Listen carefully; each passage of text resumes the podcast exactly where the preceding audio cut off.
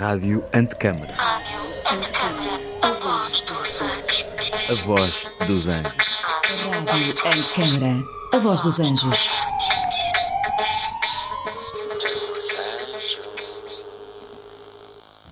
Delfim Sardo nasceu em Aveiro em 1962. Desde 1990 que se dedica à curadoria de arte contemporânea, bem como à ensaística e ao ensino.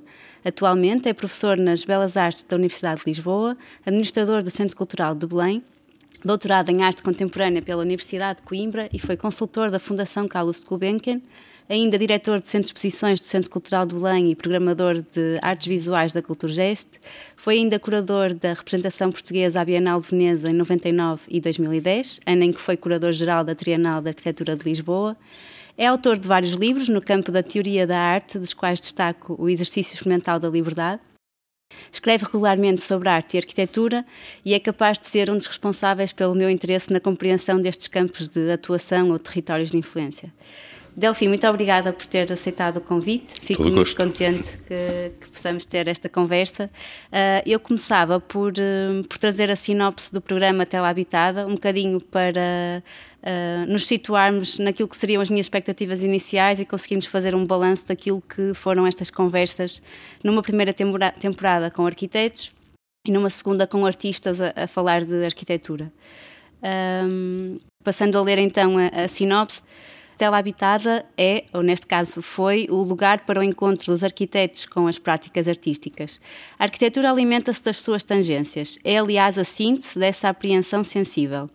Interessam-nos não a diluição de fronteiras entre os campos disciplinares, mas os territórios de influência.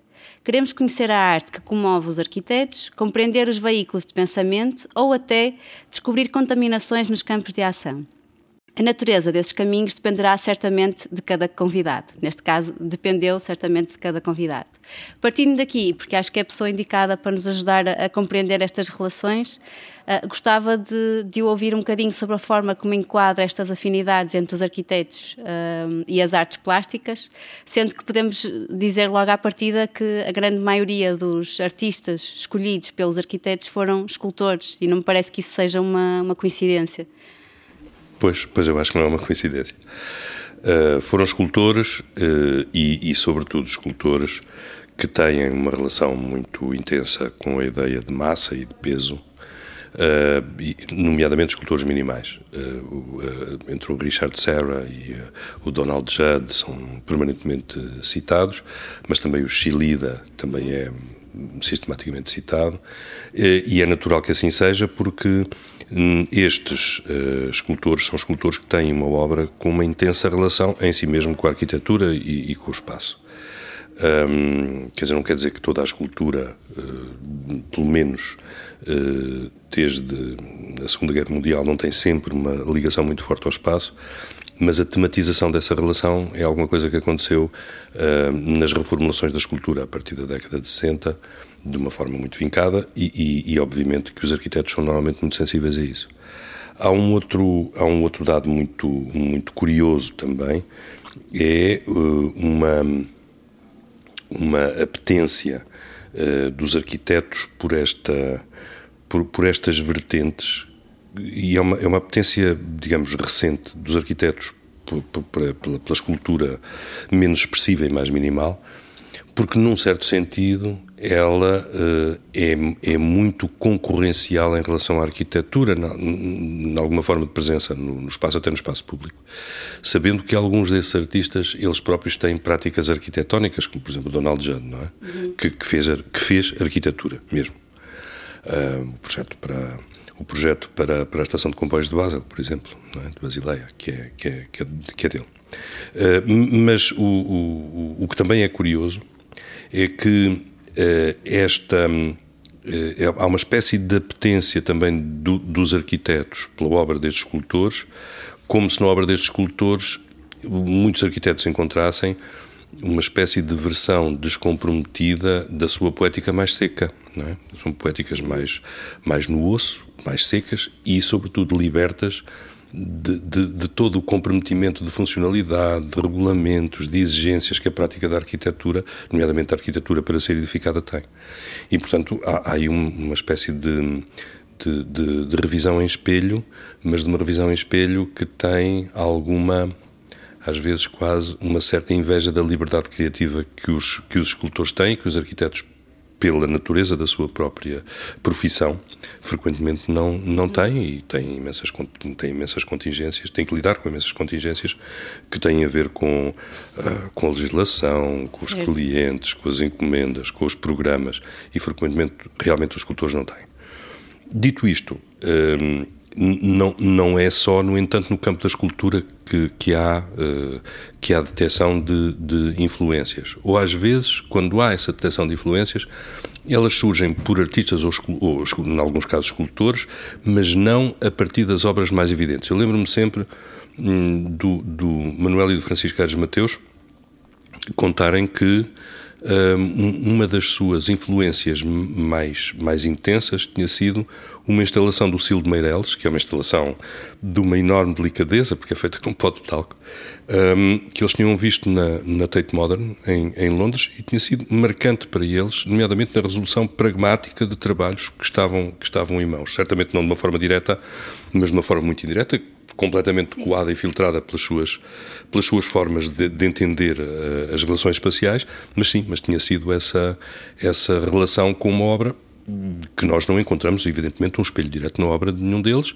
na obra conjunta, neste caso, eh, mas que de alguma maneira tinha sido a fonte, a fonte de inspiração. Portanto, às vezes as relações são muito mais desviadas e muito mais subtis do que propriamente essa relação isomórfica. Por isso é que eu digo que acho que é mais o domínio da apreensão sensível. Por exemplo, esse é um, é um dos casos não é, em que Manuel Mateus referiu isso até numa das conversas, que sentiu aquele momento de pausa uh, quando, quando entrou dentro da sala do, do Silvio Meirelles e que, ao mesmo tempo que estava a trabalhar uh, um projeto em que isso era um, um dos temas, não é? de repente essa, essa relação uh, ganha outra força no, no diálogo com a arquitetura. Mas eh, foi engraçado até o, Delfim estar, no fundo, a, a, a, sugerir que também, ou seja, que isto é uma, esta relação uh, tem, é recíproca, não é? E eu lembro-me, por exemplo, da, e falando das, das vanguardas russas, também existia muito esta lógica de, mesmo na, na, nas artes plásticas, procurar a lógica construtiva, não é? Por exemplo, a, a torre do Tatlin que que até sequer. A Torre do Tatlin é uma obra arquitetónica. E, é, só que aquilo que nós vimos da Torre do Tatlin, do Tatlin é uma maquete. Só que é uma maquete a uma escala que funcionou sempre como uma escultura. Mas, é, portanto, é, um objeto, é um objeto híbrido na, na sua. O objetivo da. da a, a, Torre do Tatlin o, o, era um, um, um projeto de um edifício que albergaria a internacional e era um edifício, nomeadamente, tinha uma mecânica, porque ele tinha três eh, ele, ele, ele, executava três revoluções, uma que durava um ano, outra que durava um mês e outra que era diária, e portanto era uma grande metáfora a ideia da revolução, mas era para ser um edifício uh, para funcionar como a sede da, da, da Terceira Internacional.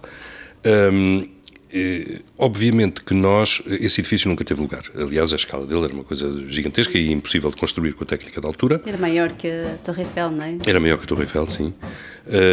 mas não, não só era impossível construir, como nunca houve, depois, a partir de 1927, obviamente não havia qualquer interesse nesse tipo de projetos, não é? Depois da, da subida ao poder de Stalin, eh, as vanguardas russas vão esmorecendo, a não ser a zona mais que investia mais na, na propaganda, não é? Com Lissitsky, o Rotchenko, as exposições de propaganda ao, ao, regime soviético feitas uh, no Ocidente, nomeadamente na Alemanha.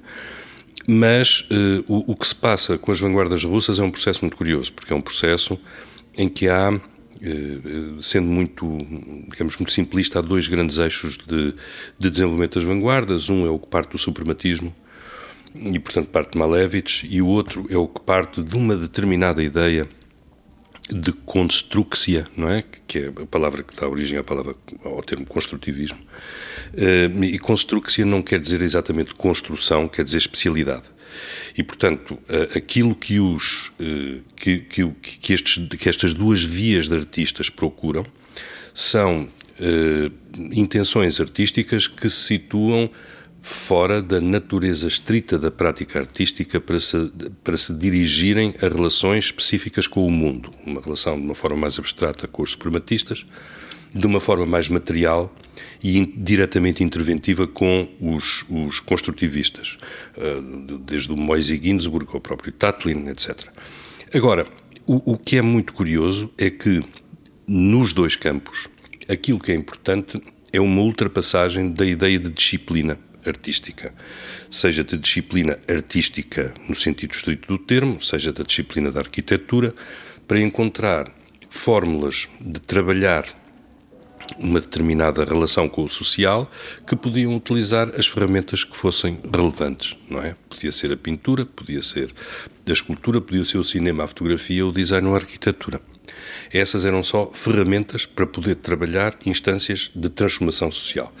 E, e, e esse aspecto das vanguardas russas é um aspecto muito importante, porque não só as, os cruzamentos e a, a, hibridação das práticas artísticas, espaciais, é permanente.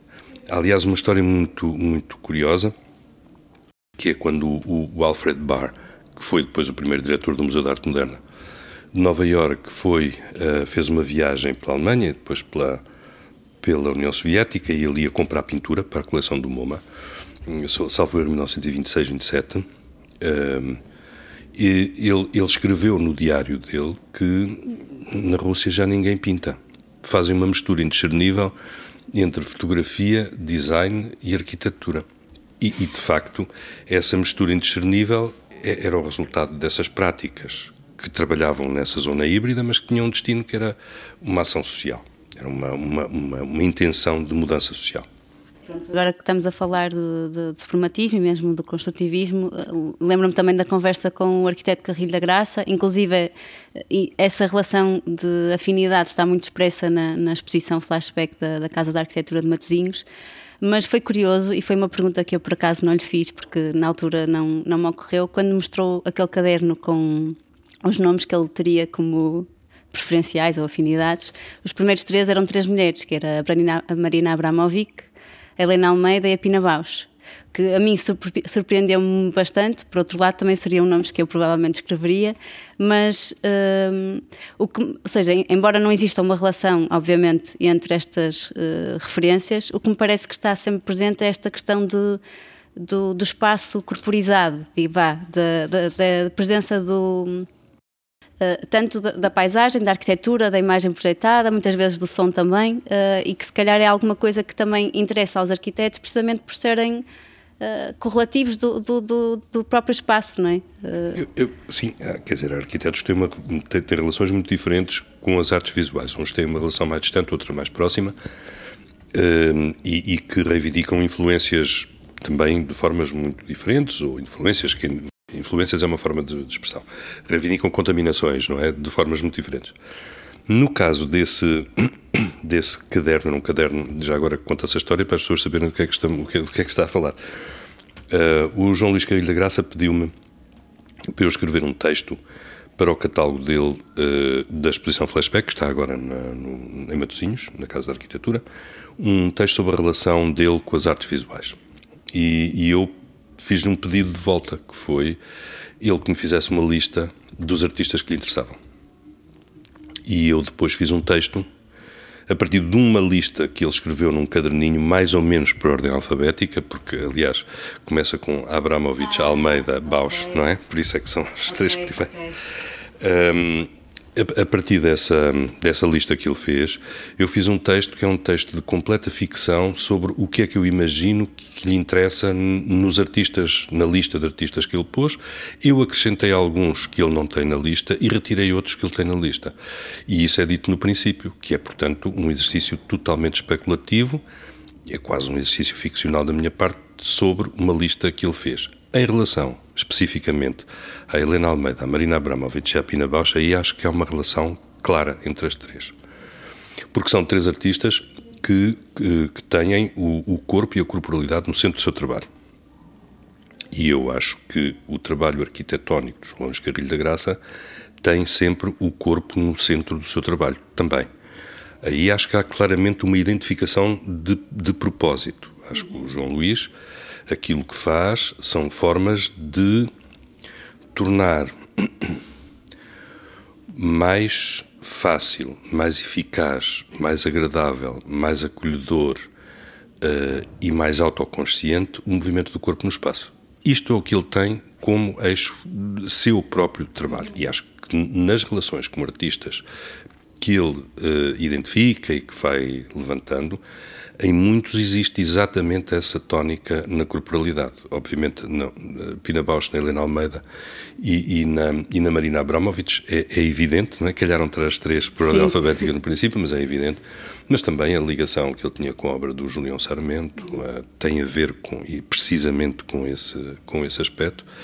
Um, e, e, é recorrente em, em muitas das. De, de, Boys, por exemplo, é outra das referências que ele, que ele coloca, um, tem a ver com essa relação com a corporalidade. E eu acho que uh, há muitos arquitetos com uma tónica muito humanista no seu trabalho, eu acho que é, é, o caso do João Luís, há muitos outros, evidentemente, que têm essa relação corporal muito, muito firmada e que é uma relação menos óptica e mais áptica do espaço.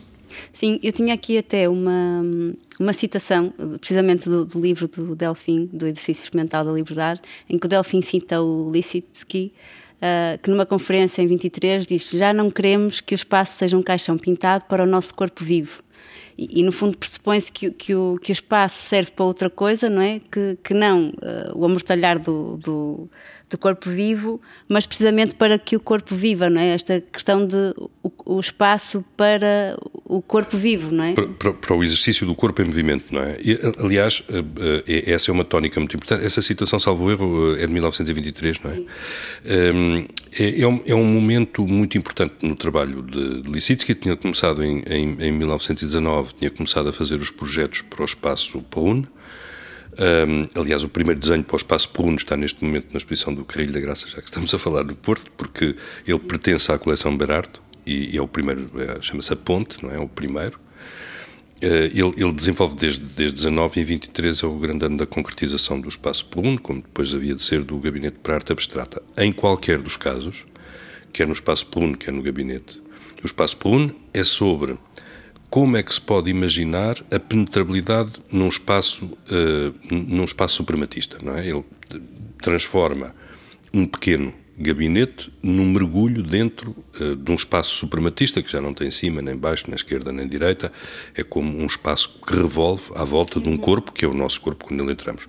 E o gabinete para arte abstrata é também um espaço cuja configuração ia mudando à medida que nós ele, aliás, pode ser visto no, no Vanaba Museu em Eindhoven, onde está construído.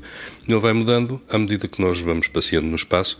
As paredes vão mudando de cor, não é? Porque são feitas com malhetas, são pintadas de duas cores diferentes, vai mudando e nós podemos escolher o ponto de vista. E a questão é uma questão política, de facto. É, essa é, é uma questão de afirmar o corpo vivo, sendo o corpo individual também uma metáfora do corpo social. E, portanto, a, a, figura de Lissitsky é até muito interessante porque é uma charneira entre uh, os suprematistas e os construtivistas. Ele nunca foi nem uma coisa nem outra, não é? Sempre teve um, sempre deslizou pelo meio dessas duas correntes, mantendo ligações com os dois campos.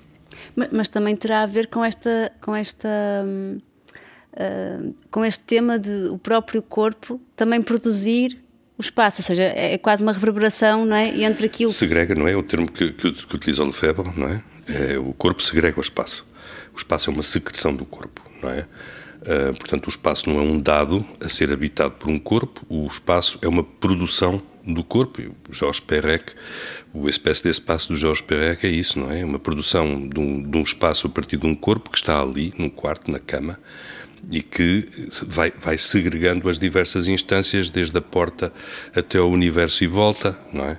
E, e o espaço é sempre essa secreção corporal, seja entendida de uma maneira mais orgânica, uh, mais coletiva, como o Lefebvre uh, permite a partir da, a partir da, da, da, da, digamos da leitura sociológica do seu trabalho, mas também de uma forma completamente uh, ligada à sensibilidade, ao, ao exercício uh, fenomenológico da percepção.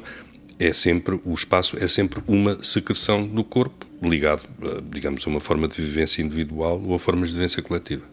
Sim, e isso de alguma forma, quando eu comecei este exercício, temia que uh, as respostas que pudessem, que pudesse encontrar fossem mais do âmbito, se calhar, de uma relação, um, ehm, de uma proximidade estética, de, de serem, se calhar, esculturas que, que, trabalham precisamente numa linguagem mais depurada, mas, por outro lado, acho que aquilo que encontro. Um, ehm, prende-se muito mais com esta questão. Obviamente que são esculturas também já de, de um período, não é? Do, do tal campo expandido da Rosalind Krauss, Hum. que trabalham com estas temáticas do, do, do espaço e do corpo, mas acho que é precisamente nesse, nesse encontro que os arquitetos encontram esse.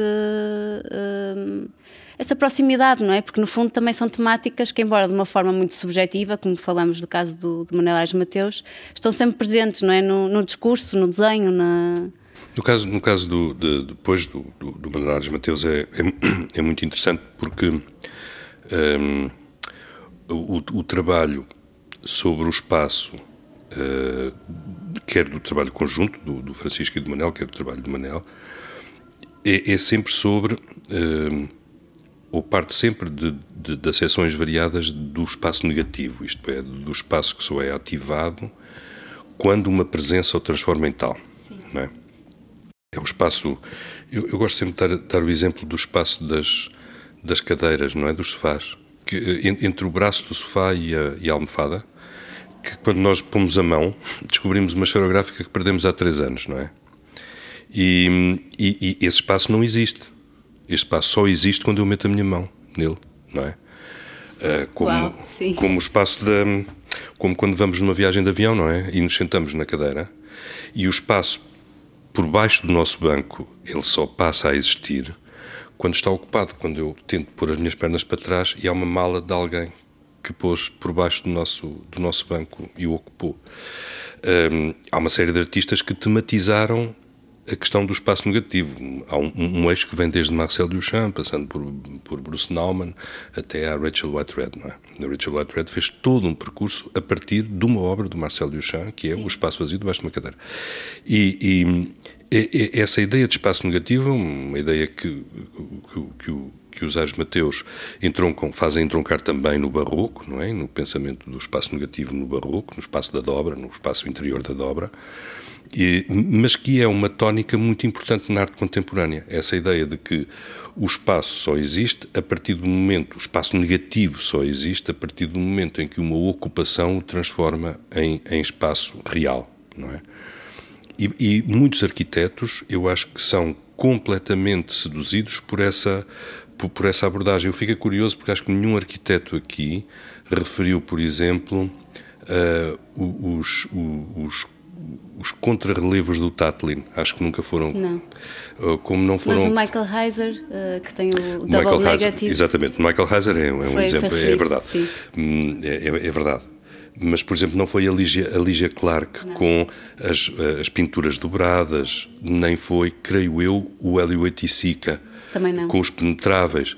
mas o Lúcio Fontana também tem este lado negativo da Tem fenda completamente, e foi citado, não é? Pelo Ricardo Bacorden. sim. Pois, o Lúcio Fontana eu acho que é, é é exatamente, trata-se exatamente dessa linhagem de, de de- questões de tematização do espaço negativo, do espaço que fica para lá, sendo um espaço real, ele só existe a partir do momento em que é nomeado como tal, eh, e é isso que faz o, o Lúcio Fontana, é isso que faz a Adriana Varejão, não é? Sim. é, é toda essa linhagem de tratamento da negatividade do espaço que eu acho que é muito interessante num pensamento arquitetónico sobre ele e, de alguma forma, há arquitetos que têm tido eh, essa relação muito próxima, não é? Quer dizer, a relação do Scarpa com, com o Lúcio Fontana, por exemplo, não é? Sim. Na, na Trienal de Milão em 1953. Para concluirmos, hum, e porque acho que esta formulação não é, de, de- que o corpo enquanto dispositivo define espaço, porque acredito muito que é também o espectador, eh, neste caso o, o utilitário do, do edifício de arquitetura, que traz consigo a sua bagagem, não é? E de alguma forma isso imprime ao espaço também, eh, o, espaço desdobra-se, não é? De repente Claro. eh, existe essa relação que estava, que estava a falar do, do Licit- Licitsky, eh, sim. de, de, no fundo nós conseguimos escolher o espaço que queremos eh, sentir e isso parece-me foi uma boa surpresa no fim deste, destes programas e parece-me interessante porque acho que de alguma forma consegui eh, se calhar perceber melhor o porquê desta proximidade e afinidade com as artes plásticas, porque acho que efetivamente fugindo daquele discurso uh, de arquitetura é arte ou não é arte, ou se são disciplinas ou. É, é, sim, é uma não questão para mim, uma é, mais uma questão de percebermos quais são os campos de atuação, neste caso, destes escultores, maioritariamente, e dos arquitetos, e conseguir compreender o que é que, o que, é que está aí entre Sim, e, quer dizer, por um lado o que está aí entre e por outro lado as zonas de frotagem, não é? Quer dizer, as zonas que se vão apagando e sobrepondo e apagando e sobrepondo e a certa altura temos dificuldade em perceber se um determinado gesto arquitetónico se não é de facto um gesto escultórico e Sim. determinadas intervenções artísticas no espaço se elas não são profundamente arquitetónicas na sua formulação.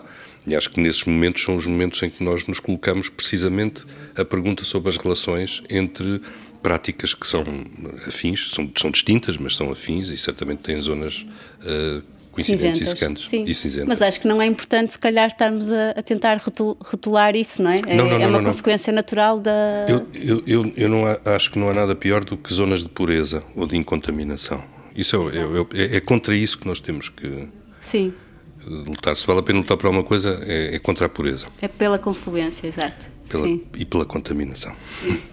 Delfim, muito obrigada. Muito obrigado. Uh, o Delfim tem esta capacidade muito uh, incrível de sintetizar e de nos clarificar as, as ideias e por isso agradeço-lhe muito. Uh, antes de terminarmos, eu gostaria de agradecer ao Centro Cultural do Bem, na, na pessoa de Delfim Sardo e do eu André Tavares. O Centro Cultural é que agradece assim como a Alessia Alegre e ao Pedro Campos Costa, que iniciaram este projeto e muito têm contribuído para questionar a arquitetura, da, da, teoria à prática, e também a todas as pessoas que estão no backstage de todo este projeto, em especial à Catarina Esteves, ao Francisco Petrucci e à Daniela Figueiredo. Muito obrigada. Obrigado.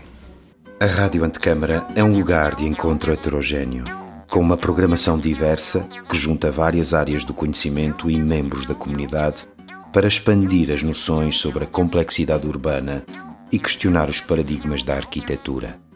Um projeto com curadoria de Pedro Campos Costa